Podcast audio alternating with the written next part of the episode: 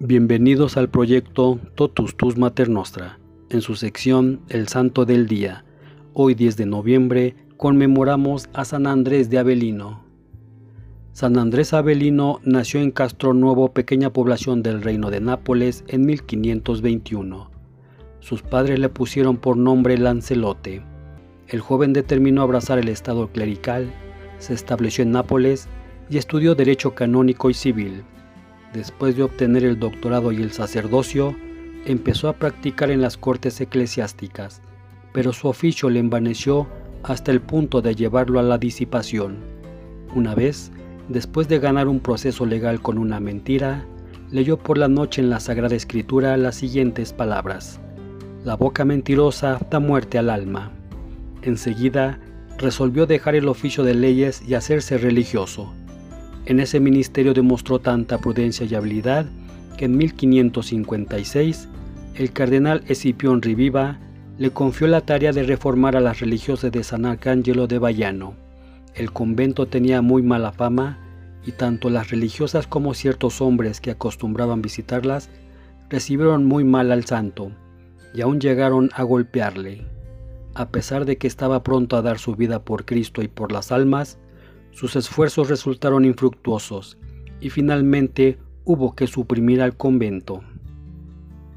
En tanto el padre Abelino había determinado abrazar la vida religiosa, así pues ingresó en la congregación de los clérigos regulares conocidos con el nombre de teatinos, que San Cayetano había fundado 30 años antes en Nápoles. Su maestro de novicios fue el beato Juan Marinoni. El padre Abelino que tenía entonces 35 años, cambió su nombre de pila por el de Andrés, para manifestar el cambio que se había operado en su vida. Pasó 14 años en la casa de los teatinos de Nápoles. A causa de su bondad, su fervor y su exacta observancia, fue elegido sucesivamente maestro de novicios y superior.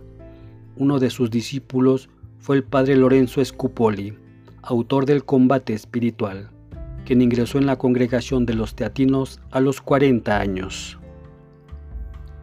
Muchos prelados que deseaban reformar la iglesia en Italia, como el cardenal Pablo Arecio y San Carlos Borromeo, supieron reconocer las grandes cualidades de San Andrés Avelino, así como su celo para formar mejor al clero. En efecto, San Carlos Borromeo pidió en 1570 al superior general de los teatinos que enviase al santo a Lombardía. Así se hizo, y bien pronto quedó fundada en Milán una casa de su congregación.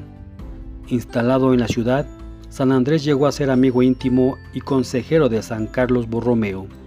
Más tarde, fundó otra casa en Piacenza, y con su predicación convirtió a algunas damas nobles, indujo a otras a entrar en la vida religiosa y agitó a la ciudad de tal modo que algunos se quejaron ante el duque de Parma, quien le mandó llamar.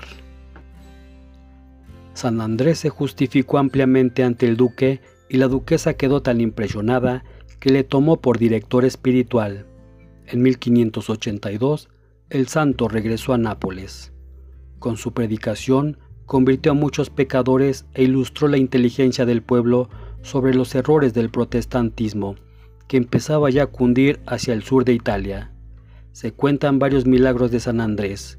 Por ejemplo, un hombre que no creía en la presencia real de Cristo en la Eucaristía fue a comulgar por respeto humano y por miedo, pero después se sacó la hostia de la boca y la envolvió en su pañuelo. ¿Cuál no sería su sorpresa al encontrar más tarde su pañuelo manchado de sangre?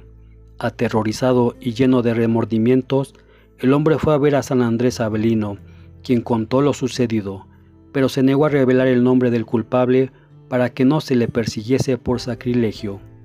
El 10 de noviembre de 1608, a los 88 años de edad, San Andrés sufrió un ataque de apoplejía en el momento en que empezaba a celebrar la misa y falleció en la tarde de ese mismo día.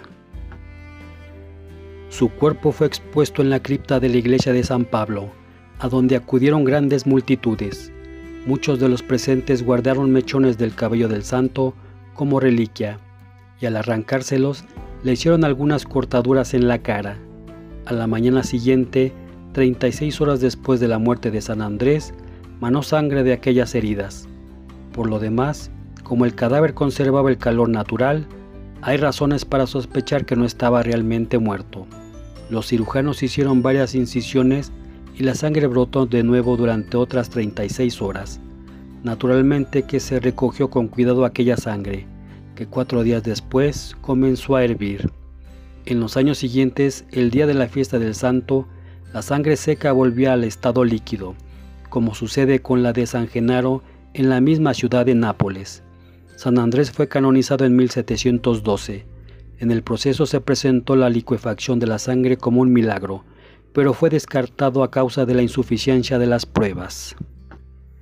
Este día también celebramos a San Baulodino de Alessandría, San Demetrio de Antioquía, San Justo de Canterbury, San León I Magno, San Orestes de Tiana, San Probo de Ravenna, Beato Esisclo Pina Piazuelo.